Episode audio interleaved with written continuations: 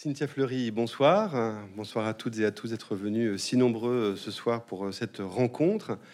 Nous sommes très heureux de, vous accueillir. Cynthia Fleury, vous êtes à la fois philosophe, psychanalyste, professeur au Centre national des arts et métiers et vous dirigez la chaire de philosophie à l'hôpital Sainte-Anne. Mais disons que plus qu'une litanie de, titres, il s'agit aussi d'un ensemble de, compétences et de points de vue qui vous permettent de comprendre les troubles qui traversent la société, euh, de la fin du courage à la place de l'individu, du ressentiment avec Sigil Amer qui connut euh, en 2020 un, très vif écho, euh, et aujourd'hui avec effectivement cette clinique de la dignité où vous essayez d'interroger cette notion qui semble à la fois présente partout, euh, mais euh, de façon extrêmement ambivalente sur le point lequel nous allons euh, arriver. Alors c'est un livre qui paraît dans la collection Le Conte à rebours de, Pierre Rosanvallon et qui se présente d'une façon un peu particulière puisque ça s'ouvre avec un essai de votre part qui couvre plus de la moitié du livre et puis après il y a quatre rebonds sur lesquels qu'on évoquera au, au cours de l'échange de différents intervenants qui viennent justement évoquer différentes figures de la dignité, euh, que ce soit en prison, autour de la question des malades du sida, euh, ou au contraire de la question de, l'anthropocène et de la crise climatique, dans laquelle cette notion de dignité, évidemment, retrouve une importance euh, extrêmement forte.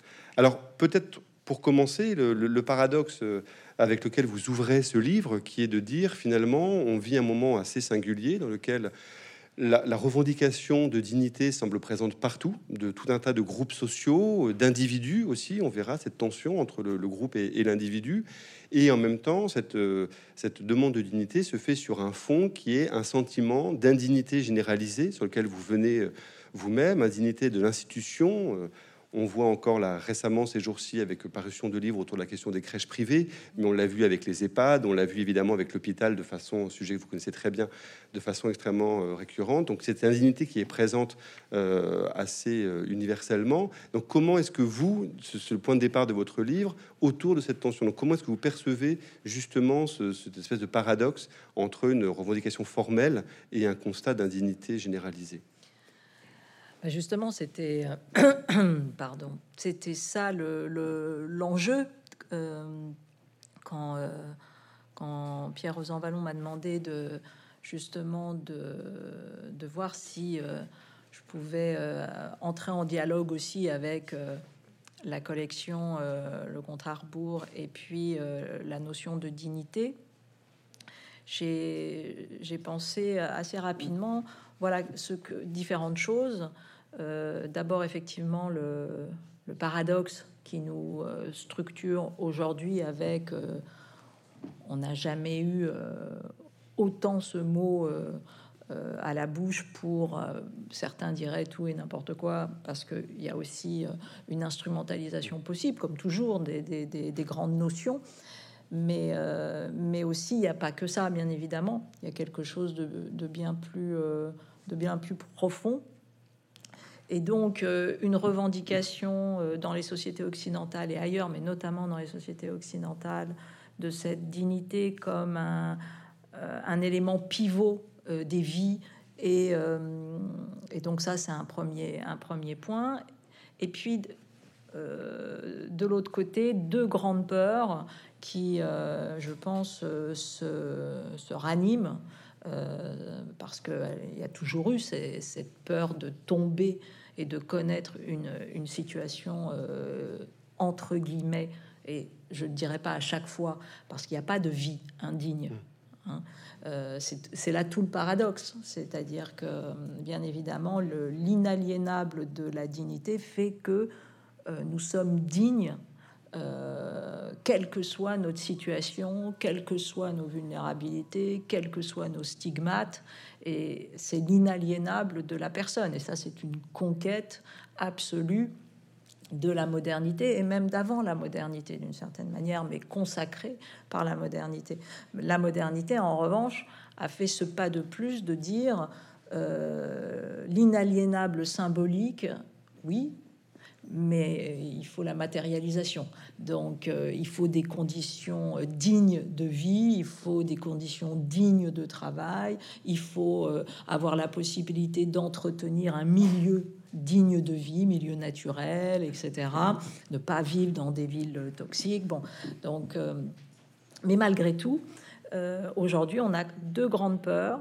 Une qui est sans doute corollaire avec vous avez parlé de l'Anthropocène, mais plus globalement, moi, ce que je peux appeler le, les risques systémiques, c'est-à-dire que nous rebasculons de façon forte pandémie euh, étant euh, la pandémie, le Covid étant euh, bien sûr une des dernières grandes incarnations d'une vulnérabilité systémique et qui fait que des grands pans de la population et des grandes catégories de la population qui pensaient être relativement comment dire, protégés du risque de connaître un jour une situation entre guillemets ressentie comme indigne, en fait, ça, s'est ouvert on le voit, je veux dire, ça va des méga feux euh, qui peuvent nous tomber dessus, les inondations, euh, mais aussi euh, la question de la fin de vie, de dire mon Dieu, l'entrée en dépendance. Et pourquoi? Parce que la modernité, si vous voulez, a ce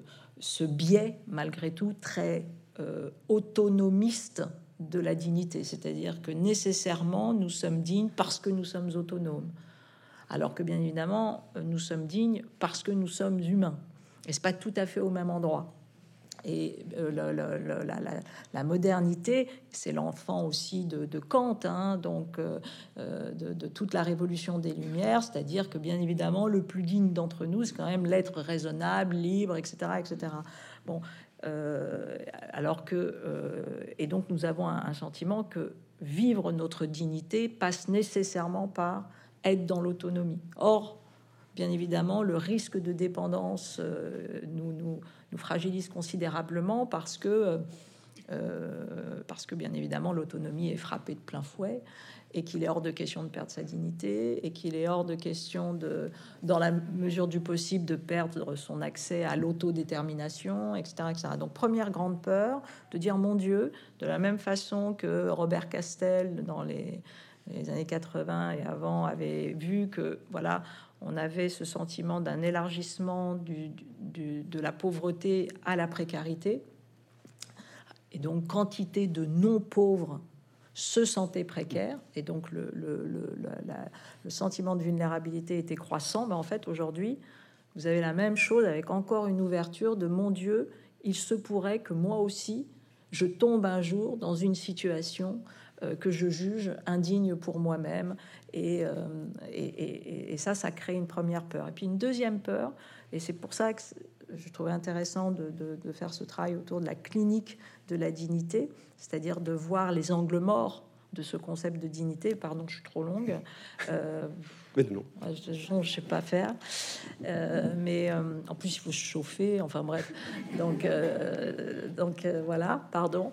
mais sur l'autre point qui est très important, c'est le fait de, se dire, et notamment, effectivement, vous avez raison, dans les institutions publiques, mais pas que, euh, tous ceux qui défendent la dignité craignent un jour de devoir ou d'être dans l'obligation ou de se sentir contraint, donc c'est pas volontairement, euh, de se conduire de façon indigne.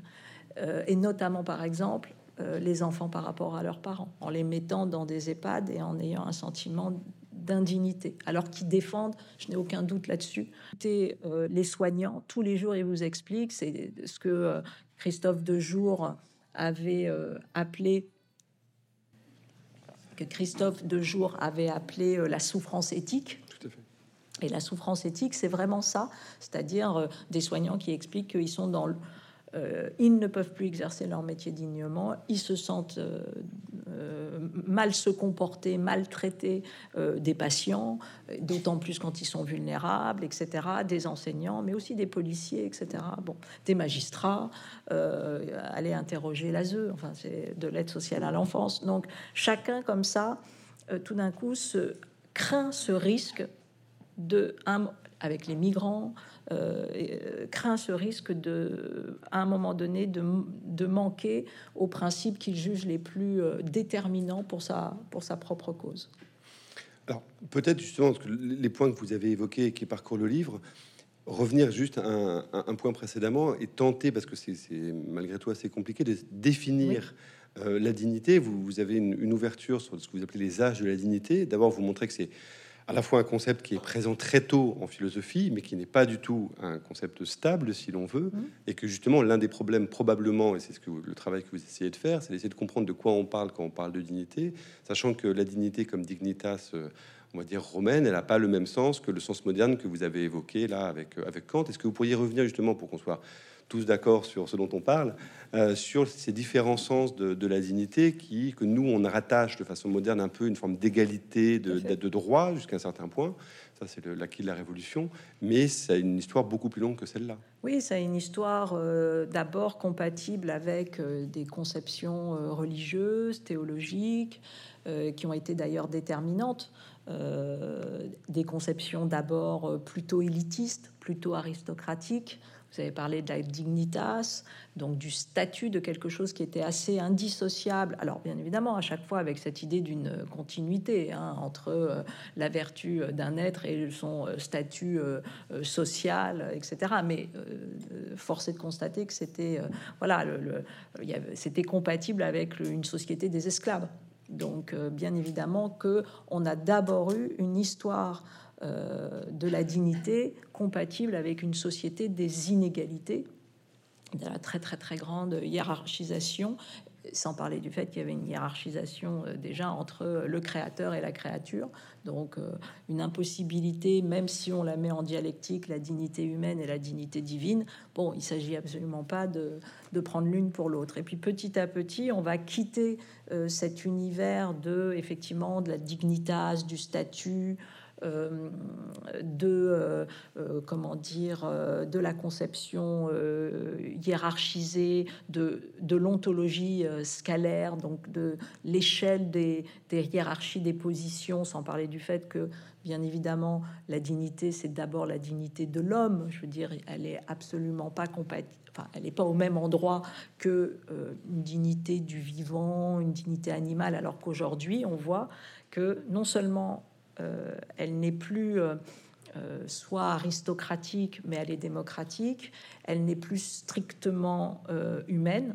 Elle peut être non humaine. Et aujourd'hui, vous avez quantité de, grands mouvements qui défendent la dignité du vivant, la dignité animale, et puis avec une possibilité de conflit de dignité, en tout cas de dire, bah, qu'est-ce qui se passe euh, de- pas de conflit de droit parce que malgré tout on défend une exceptionnalité de l'homme mais cette exceptionnalité de l'homme on la met pas au même endroit et elle doit être euh, la garantie d'une responsabilité envers la, la, la, la, ben justement la, prise en considération, le souci du, euh, de mettre en place des relations dignes avec le milieu ou de respecter la valeur intrinsèque de la nature et pas simplement que la valeur euh, instrumentale, etc. Donc, et puis les, moments comme ça où ça chavire, c'est effectivement les Lumières. Avant les Lumières, c'est la Renaissance, parce que quelqu'un comme un Pic de la Mirandole déjà travaille autour d'un grand texte sur la dignité de l'homme et qu'est-ce que c'est. Pic va dire que c'est précisément le fait d'inventer sa propre forme. Donc on voit déjà que la dignité, c'est quelque chose qui a lieu avec euh, la liberté et la possibilité de designer, entre guillemets. Euh, y a une, voilà, d'être responsable de sa plasticité, de sa forme, euh, qui est un enjeu là de définition. hein. On est homme quand on se donne à soi-même sa définition. Donc on voit comme ça qu'on n'est plus du tout au même endroit que euh, dans la théologie où on va euh, assumer une place qui nous a été prédéterminée. Là, au contraire, on, on monte vers le fait de pouvoir inventer euh, sa forme, sa place, sa position, etc. Et puis, bien évidemment, la conquête euh, révolutionnaire et et puis après la Déclaration universelle euh, 1948 et, au-delà sur le fait que dorénavant la dignité, si on parle de dignité, c'est c'est totalement indivisible avec la notion euh, d'égalité et de liberté. C'est un tout, c'est une matrice. Et, euh, puis, bien évidemment, avant le 19e siècle, qui constitue là aussi un, événement clé, je dirais, dans la- l'avènement de l'État social, euh, l'avènement de la question sociale comme question politique majeure, notamment via aussi la condition ouvrière. Et là, ça va être toute la question de la matérialisation, c'est-à-dire le fait que la modernité indépendamment de la dignité symbolique, irréductible, euh, comment dire, presque l'autre nom de ce qu'est la personne humaine, bah, l'enjeu de la modernité, c'est la matérialisation, c'est l'incarnation, encore une fois, on l'a dit, conditions dignes de travail, c'est euh, euh, tous les, les, grands textes de Philadelphie, si j'ose dire, de l'OIT, etc. Et aujourd'hui, on, est dans cette, voilà, dans cette conjonction du, de l'hyper symbolique, et moi, j'ai vraiment, euh, dans la clinique de la dignité, voulu travailler sur les implications cliniques, au sens de clinicienne, sur la santé mentale et sur la santé physique, du sentiment pour l'individu d'une perte de dignité. Et en disant attention, attention, il faut absolument se rappeler que la dignité, c'est d'abord symbolique. Et je le dis pas pour euh, amenuiser, mais je le dis au contraire pour la libérer du diktat des faits. Euh, parce que bien évidemment, dans les faits, si on ne, euh, si entre guillemets, on, se réduit exclusivement à la matérialisation, en fait, on, affaiblit la dignité. Parce que bien évidemment, on se rend trop dépendant d'une réalité. Donc, très très important de se rappeler que quoi qu'il nous arrive, nous sommes dignes et c'est les pires traumas, les pires tortures, les, euh, les violences, etc. Euh, moi, mon travail en tant que clinicienne, très souvent, c'est de restaurer chez ce sujet euh, qui lui-même se considère comme indigne parce qu'il a été touché dans son intimité, l'inceste, le viol, que sais-je.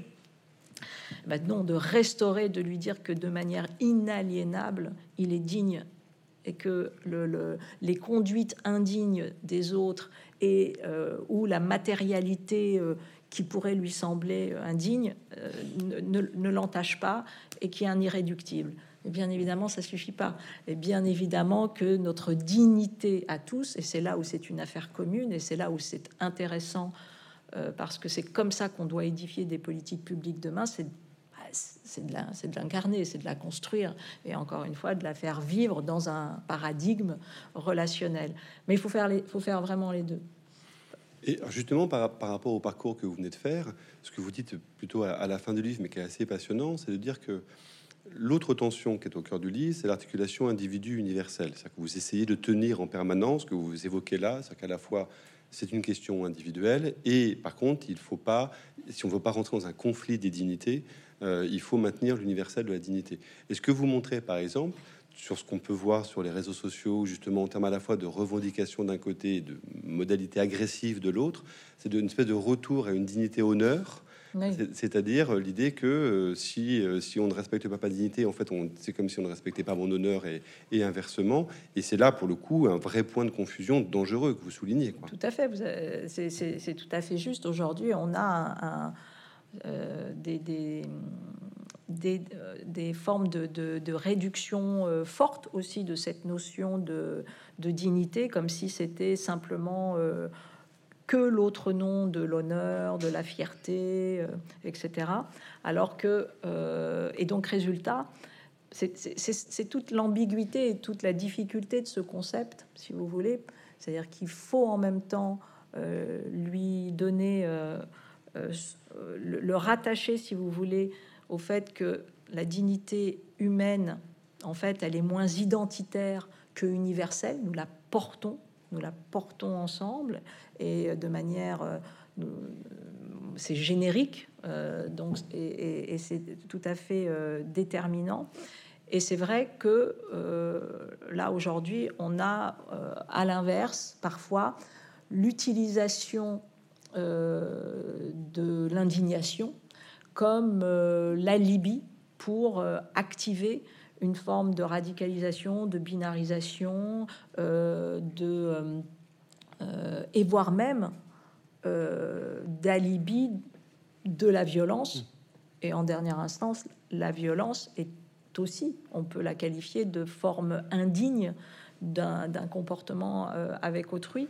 Et donc, c'est ce retournement qui est que, euh, et, qui a, comment dire, structuré aussi la, la, philosophie politique, hein, parce que c'est un grand, grand débat sur euh, est-ce que la légitimité de la violence, la dignité de la violence, il y a deux grands camps qui s'affrontent, et c'est pour ça que je, dans le texte, je reviens aussi sur Fanon, mmh. qui est un des grands auteurs euh, et la, vie de Franz Fanon, psychiatre, et puis qui a démissionné sur la fin de sa vie très courte euh, pour plutôt aller vers une militance et éventuellement même une revendication de la violence, mais qui en même temps était profondément ambivalent parce qu'il savait à quel point, en fait, on n'instrumentalise pas la violence. Quand je dis on n'instrumentalise pas la violence, c'est que la violence, c'est sa propre fin. La vraie violence, elle n'a, elle n'a qu'elle comme fin. Donc, euh, croire euh, que nous allons en faire un moyen euh, totalement sous maîtrise, sous contrôle, c'est vraiment et manquer d'humilité et manquer d'intelligence. Donc non, la violence, elle se, elle est naturellement une puissance de destruction indéterminée. Bon, donc moi c'est vrai que en tant que philosophe politique, analyste, etc., je, je ne la défends je la défends pas comme outil de régulation. Je n'y crois pas. Donc, euh, utiliser l'indignation pour faire valider la violence comme précisément euh, ce qui viendrait dire ma dignité, non, c'est un, une perversion dans laquelle je, n'entre pas. Mais force est de reconnaître qu'elle existe quand même à l'heure d'aujourd'hui et que donc il faut vraiment et qu'on peut l'expliquer effectivement en refaisant lien avec ces questions de dignitas, d'honneur, etc., euh, etc. Donc l'enjeu là, c'était de dire est-ce qu'on peut euh, au contraire, se dire que, alors à la fois c'est irréductible, la dignité, et puis en même temps, ce qui est intéressant, c'est véritablement la relation que ça va mettre entre nous deux, et donc euh, comment on peut en faire une chose commune. Et donc là, l'enseignement des communs, euh, l'enseignement de, comment dire, oui, des commons, euh, de dire, bah, tiens, en fait, la dignité, c'est une chose publique, c'est une affaire publique, c'est une fabrique collective. Euh, donc, résultat, ça se, euh, ça se vit, ça s'incarne, quoi, avec nos corps, nos cœurs, nos valeurs, etc. Et, ce que vous dites aussi explique les, limites que vous dressez à, enfin, je sais pas si vous dressez des limites, mais que vous soulignez égard la question de l'indignation. Hum. Au sens où là vous dites à un moment l'indignation est un fusil à un coup, hum. c'est-à-dire qu'à la fois vous en reconnaissez la force motrice, euh, indéniablement. probablement indispensable dans un certain nombre de situations, mais euh, pour le coup, elle risque toujours d'être elle-même sa propre fin mmh. et de ne pas déboucher sur autre chose que euh, qu'un cri. C'est très compliqué l'indignation parce que en fait, si vous voulez, fondamentalement, c'est une, une, sorte d'ultima ratio, c'est-à-dire en gros, en dernier recours, on s'indigne. Et ce qui était le renversement très astucieux et très intelligent de Hessel et puis euh, euh, avait été de dire bah, précisément euh, pour ceux notamment qui se sentent les plus vulnérables comme ayant le moins possible la possibilité d'agir, bah, bien évidemment que d'en faire le premier acte militant, s'indigner, d'en faire un verbe au, au sens d'une action, d'un faire, c'était judicieux au possible. Et c'est pour ça que ça a eu que ça a tellement parlé aux individus, parce que, bien évidemment, que la dignité, c'est ce qui nous reste quand on n'a rien. Donc, c'était très juste. Mais, comme souvent, le, succès euh, des, notions, ben, il peut y avoir aussi des effets pervers, et c'est pas pour autant qu'il faut... Euh, justement dire ah, l'indignation est un geste euh, qui n'a aucun sens. Non, bien évidemment que ça a du sens, mais malgré tout, il faut veiller, chacun d'entre nous, à dire, bon, voilà, cette indignation, immédiatement, je, dois la traduire en dignité en action. C'est-à-dire, qu'est-ce, comment je fais pour que elle ne vienne pas me, par son ambivalence me, me, jeter, si vous voulez, dans euh, oui euh, du ressentiment pour le coup, parce qu'on peut aussi euh, flirter avec ce, parce que qu'est-ce qu'on fait après l'indignation? Bah, Après l'indignation, c'est forcément l'irréconciliation. Donc et on voit très très bien que une philosophie politique euh, qui ne serait celle que de l'irréconciliable, c'est compliqué. Je veux dire, c'est euh, la fin de, véritablement de, de, ce qu'on fabrique ensemble, de, de l'état social de droit. Donc donc c'est vrai que je je me méfie des, grands théâtres de l'indignation ou des, rhétoriques de l'indignation parce que, euh, parce que à un moment donné, oui, elle, une fois qu'on a dramatisé, alors c'est pas grave parce que bon, aujourd'hui, je crois que chacun commence à, mais quand même pas toujours, à voir le, le, le fait que c'est aussi un théâtre mmh. Et donc à prendre aussi une forme de distance par rapport à ça. Mais résultat, ça fait pas non plus du bien. Donc, bref, tout ça pour dire que notre question, c'est euh, voilà comment euh, à un moment donné on,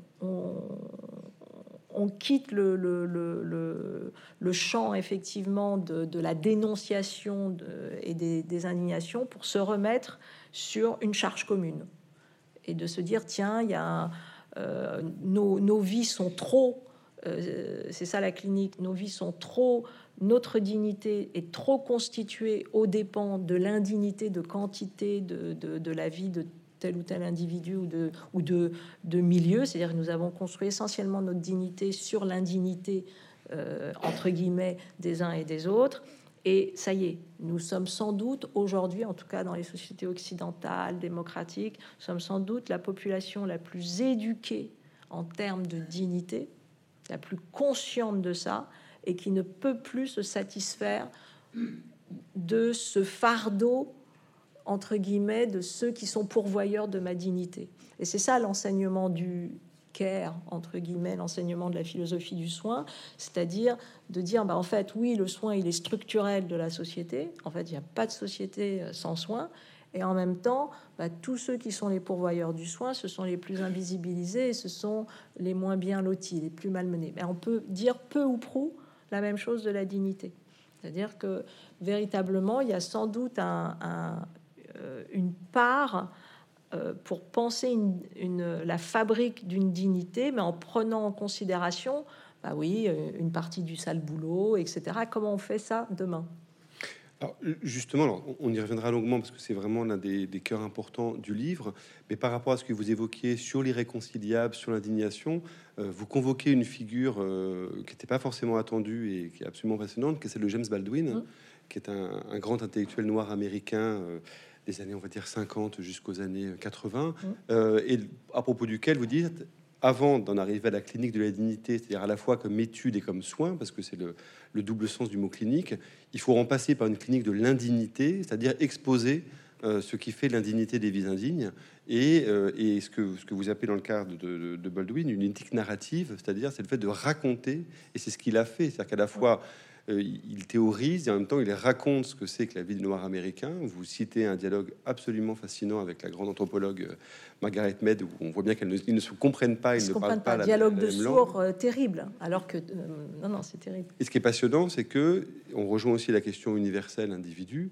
ce, que, ce que dit Baldwin, c'est que l'indignité qu'il vit lui en tant que noir américain, elle a du sens par rapport à, à, ce parcours-là, mais elle a un sens universel. il ne cède jamais là-dessus. C'est ce qu'il n'arrive pas à faire entendre par ailleurs. Mais ça, c'est très important comme, euh, comme moment. Ce qui est très intéressant dans tous les textes de Baldwin, c'est que son, son, il est clinicien de sa vie et donc il raconte euh, le entre guillemets l'indignité à laquelle se confronte la vie des Noirs dans, euh, comment dire, euh, la période euh, américaine qui est la sienne. Il raconte ça, mais avec la violence. alors, stylistique, de manière stylistique, c'est merveilleux écrivain, donc il est, c'est absolument superbe. Donc déjà là, rien que par l'écriture, bien évidemment, il y a ces retournements parce que c'est là où on voit la force de la littérature à jamais sur la politique. C'est que rien que par le, la, ce que moi j'ai appelé les, la dark, la narrativité noire, mais pas noire au sens de couleur, mais noire au sens d'obscur. Ça fait toute la force de la littérature. Et hop, déjà, il a, il a sauvé euh, sa, sa, vie, mais surtout, il a sauvé notre vie. Parce que c'est ça qui est intéressant, c'est que tous, en lisant Baldwin, on se sauve aussi, c'est-à-dire que on se sauve de nos conduites indignes. Et c'est ça qu'il raconte, c'est-à-dire qu'il raconte dans un premier temps que euh, bien évidemment, il est le contraire même de l'indignité, mais que par l'épreuve d'indignité qu'on veut lui faire subir chaque jour, il retourne ça en démontrant la dignité de l'homme. Et la dignité de l'homme est, euh, donc la dignité noire, mais la dignité de l'homme, et donc il, montre à quel point cet universel est, en lui. Et ça, c'est et il dit à un moment donné une chose magnifique. Il dit euh, nous, les Noirs américains, on n'a pas pu, euh, on ne, en fait, on, on restaure le royaume américain il le dit, ça, quasiment textuellement. C'est-à-dire que, c'est-à-dire que l'Amérique telle qu'elle est à l'instant T, pas que, mais notamment, elle est indigne. Il le dit, et précisément en le disant, et précisément parce qu'il est noir, et précisément parce qu'il est américain, il restaure la dignité de l'Amérique. Voyez, c'est le truc qui... Et c'est tellement juste. Et, par ailleurs, il raconte aussi le fait que chacun d'entre nous, que nous soyons... Euh, euh, comment dire, euh, noir, pas noir, ou de telle minorité, ethnique, minorité étant là aussi entre guillemets, femme, homme, de telle religion, stigmatisé, malade, pas malade, etc.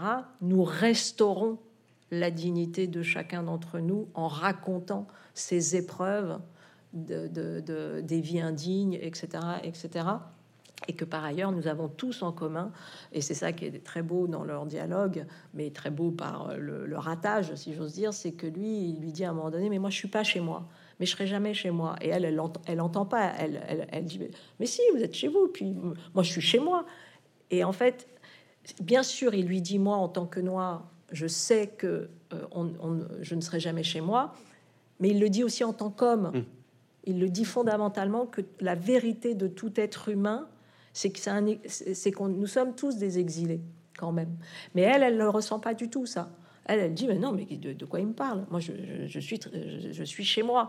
Et et, ce, et je pense que ceux qui font, et je pense que ce qui est intéressant aujourd'hui dans l'Anthropocène, la, c'est que cette conscientisation de l'exil, de la possibilité d'être déplacé, bah, c'est terrible à dire, mais nous, oui, nous refaisons lien avec ça, parce que c'est une peur qui devient de nouveau très très tangible pour l'ensemble des catégories de la population, alors que jusqu'à présent, c'était, en tout cas, allez, depuis les années 50 dans les sociétés occidentales, il y avait un sentiment que euh, non, euh, nous avions une, une, place. Et je suis pas sûr que, pour la preuve, je suis pas sûr que ça nous protège. Je pense qu'au contraire, le fait de nous savoir exilés, logiquement devrait nous aider à mieux fabriquer une dignité en partage.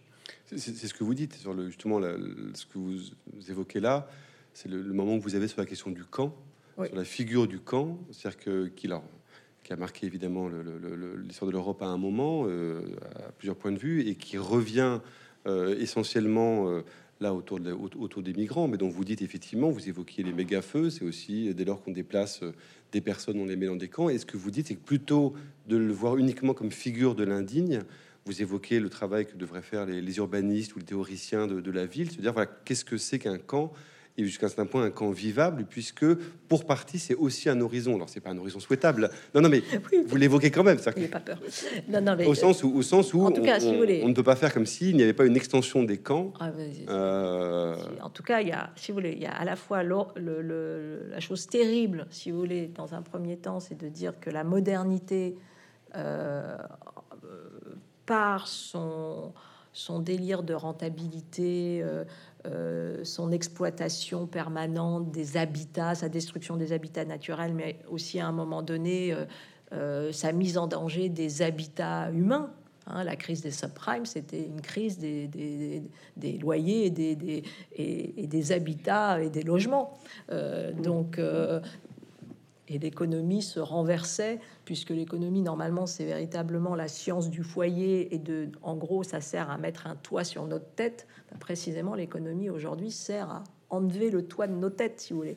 Donc, c'est par, par, sa financiarisation, etc. Donc, cette modernité, elle produit du camp, elle parque les individus parque les individus, les migrants, etc. Mais elle parque demain avec les situations de faille systémique, les Covidés. Donc elle, il y a des camps de Covidés et pour l'instant c'est en Chine, mais demain ce sera peut-être ailleurs parce qu'on on va rentrer dans un monde d'exception sanitaire et d'exception d'état, d'état d'exception. Donc, résultat, hélas, l'état d'exception, c'est corollaire avec les éthiques utilitaristes de tri et qui sont antinomiques du, respect de, la personne et des singularités.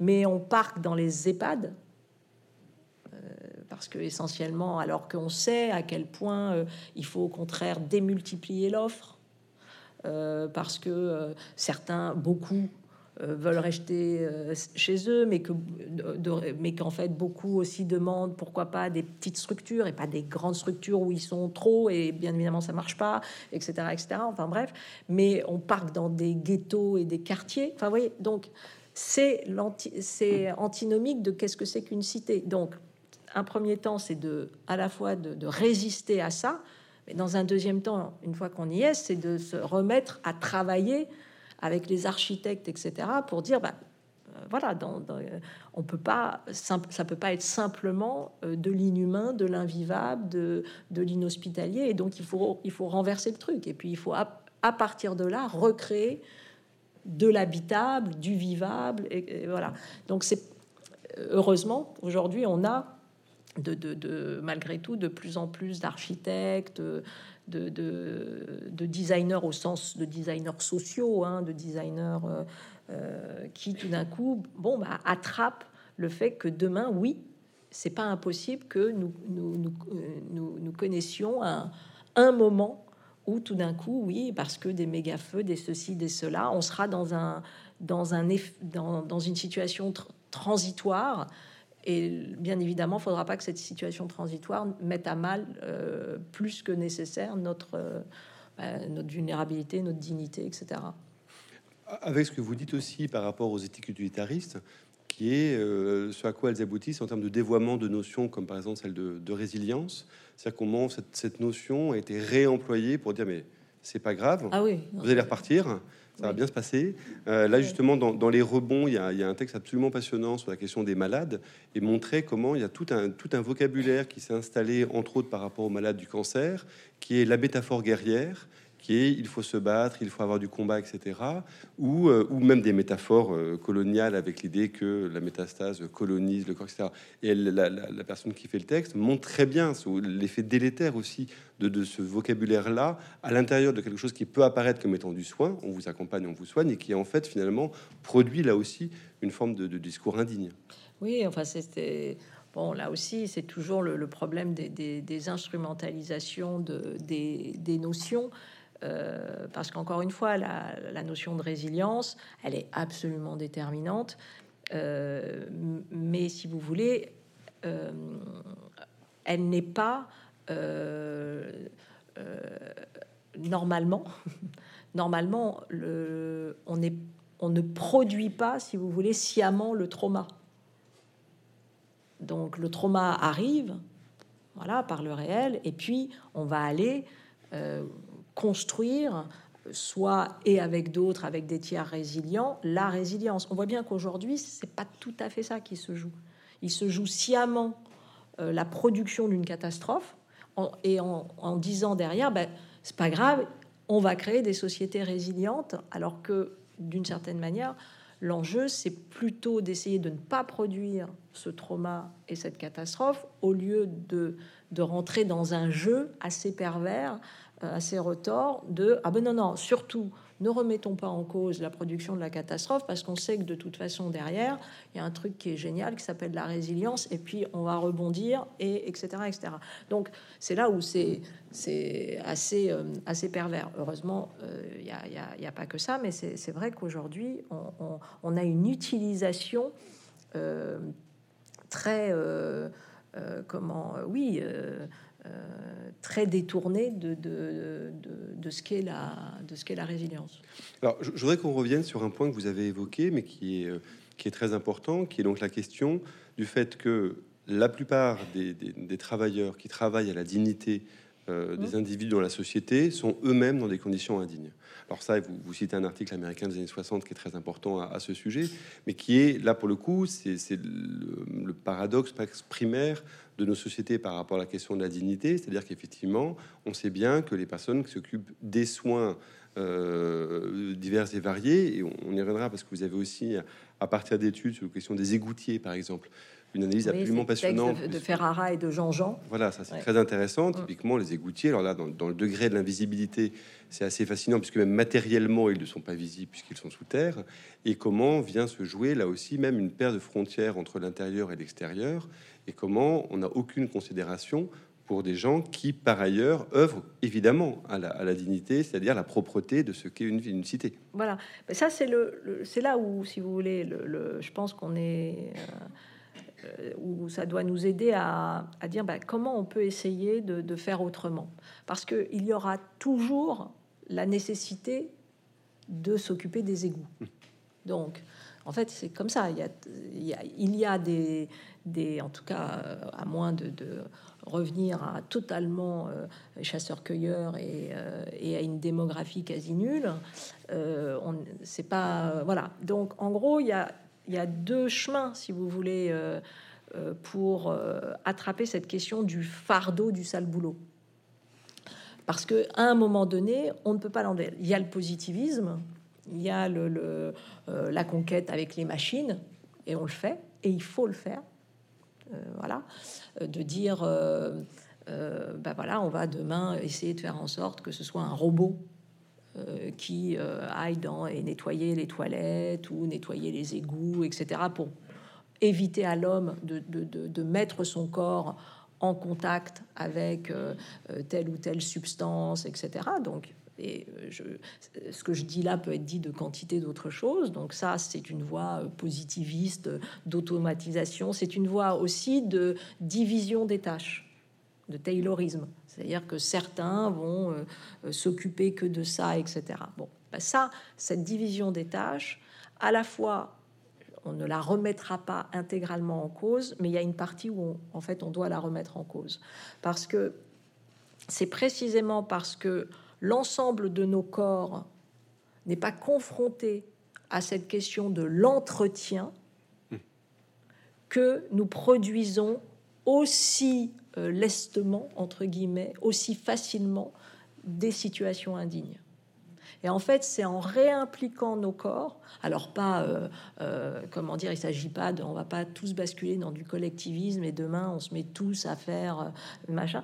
Mais en revanche, moi je milite, oui, pour en fait une autre manière d'impliquer nos corps, de la même façon qu'il y a un consentement à l'impôt, et qui est très important et qui a permis justement aussi la division des tâches, euh, entre autres, enfin pas qui a permis, mais en tout cas qui est corollaire de ça. Si vous voulez, vous demain, oui, sans doute que nous avons à penser un moment ensemble consacré à l'entretien de la dignité commune. Et c'est ça qui est intéressant demain pour repenser nos politiques publiques. Donc, bien évidemment la question de, l'entre. Et vous comprenez que immédiatement, si demain nous réimpliquons nos corps, en fait, tout le système devient assez vite vertueux. Pour une raison très simple, c'est que euh, si euh, demain nous prenons l'habitude, je sais pas, une fois par mois ou je sais pas quoi, de descendre et de nettoyer euh, nos villes sur deux heures de notre temps, voilà, donc un truc assez petit, hein, deux heures sur un mois. Euh, et puis il peut y avoir d'autres choses. Ça peut, on peut réfléchir, si vous voulez, à quel est ce temps qu'on dédie aux soins de la dignité. Voilà. Et donc l'entretien des vies, mais ça peut être l'entretien des, des, corps vulnérables, euh, ça peut être bon, euh, et bien sûr tous ceux qui font du bénévolat le font, mais pas l'ensemble du système comme une tâche commune, comme une charge commune. Et ça, ça de, moi j'ai beaucoup milité pour la création de temps citoyens, Hein, pour dire, bah, en fait, on nous, il faut demain créer une citoyenneté capacitaire, mais à ce moment-là, il faut bien qu'il y ait une modélisation économique de ça, parce que sinon, on peut pas passer. En fait, il y a quasiment la même chose sur ce un peu de ce temps dédié au prendre soin. Et ça, ça change tout, parce que dès que vous allez dans la ville et que vous vous baissez trois fois pour ramasser un truc, vous dites ça fait mal au dos cette connerie.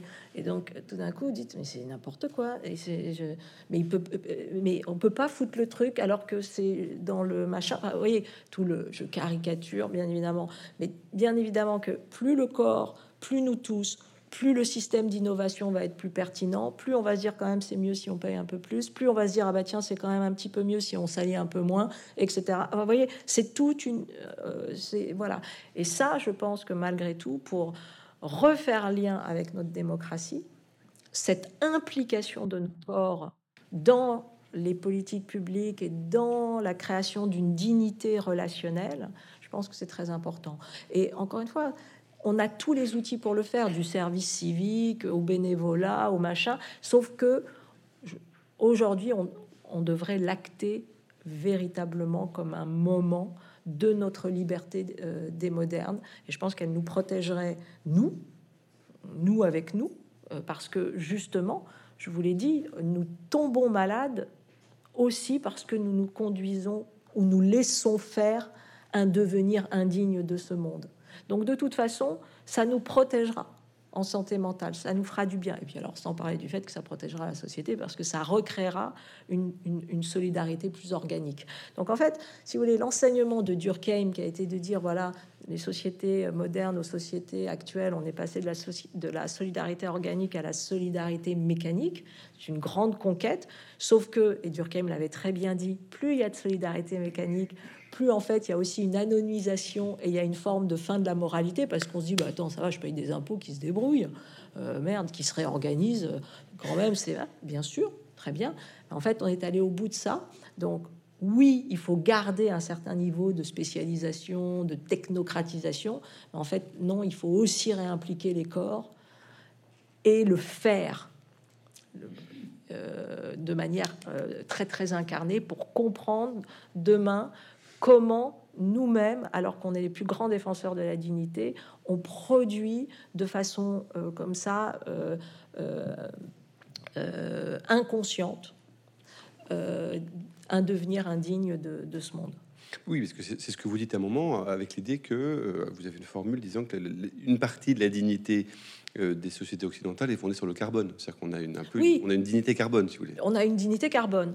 Et le problème, c'est que demain, euh, notre dignité, euh, il va falloir qu'elle se décarbone. Donc, et on ne sait pas faire. Hein.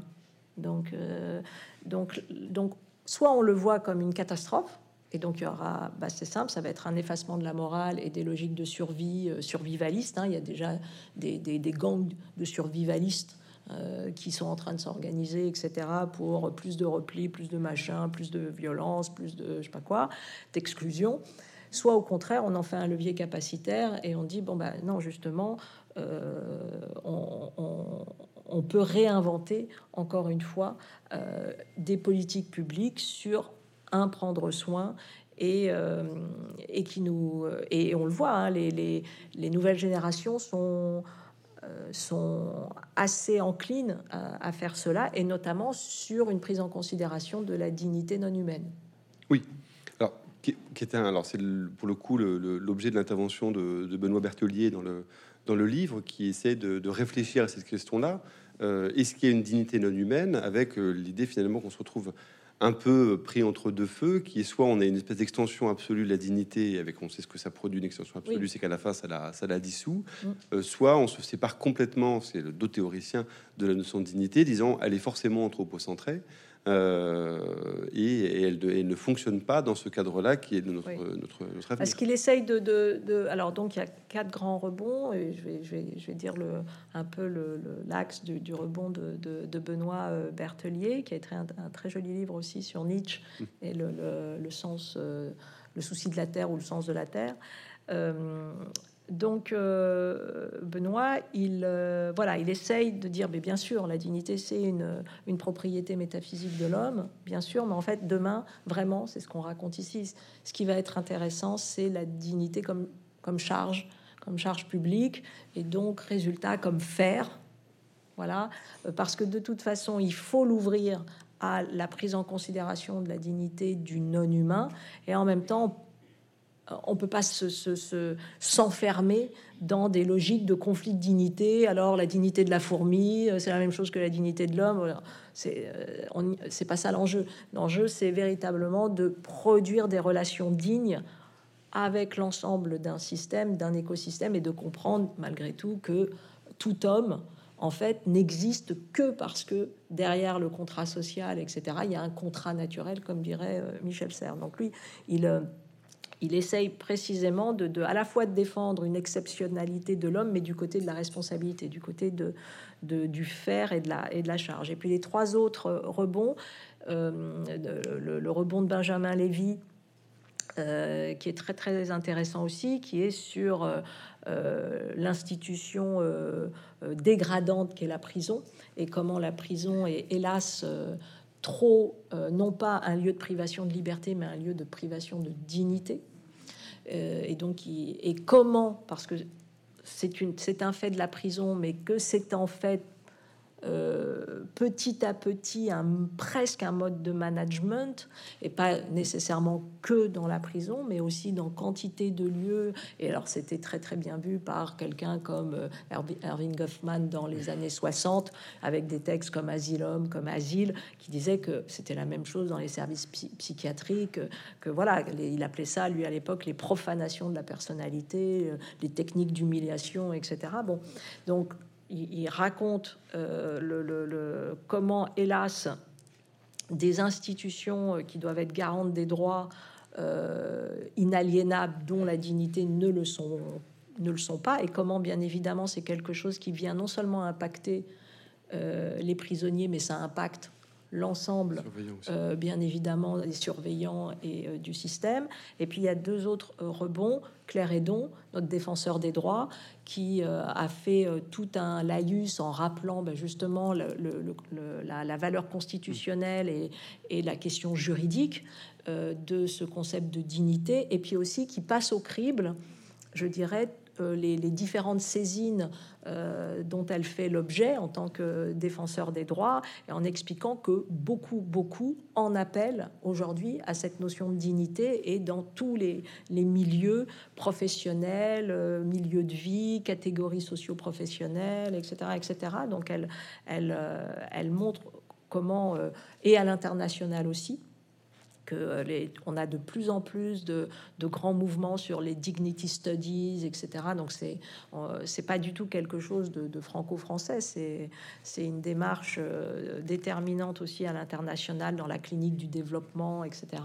Et puis le, texte de Tourette Turgis, qui est fondateur de l'université des patients, pour ceux qui connaissent et ceux qui connaissent pas euh, c'est une des très très belles inventions, euh, euh, enfin dernière création française sur le, comment dire Sorbonne Université sur le site de la Salpêtrière, l'université des patients, qui considère que bah, précisément le l'un des que nous avons une fonction soignante en partage et que donc il faut cette expertise patient véritablement qu'il y a des savoirs expérientiels, qu'il faut avoir des approches capacitaires de la vulnérabilité, etc.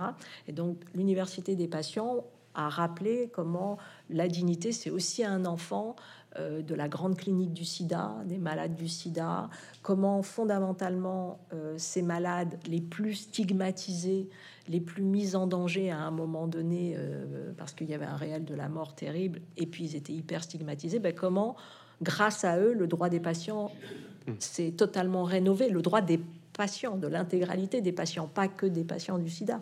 C'est-à-dire que la démocratie sanitaire, elle s'est euh, totalement euh, euh, démultipliée grâce à cette clinique du sida. Nous sommes tous des, enfants, mais dans le sens positif, c'est-à-dire nous avons conquis des droits dorénavant rien n'est définitif, mais voilà, euh, grâce justement à euh, tous ceux qui ont renversé euh, les stigmates et les, patients du sida ont été absolument clés dans, bah, dans, voilà, dans cette conquête-là. Donc les quatre bons essayent de, de, montrer dans des terrains très très différents, puis elle revient bien sûr sur la question de la dignité avec la fin de vie puisque c'est le terme qui a été également euh, euh, choisi euh, par voilà, les, populations, ce qui n'est ce qui est pas évident parce que c'est d'abord un acte aussi de liberté,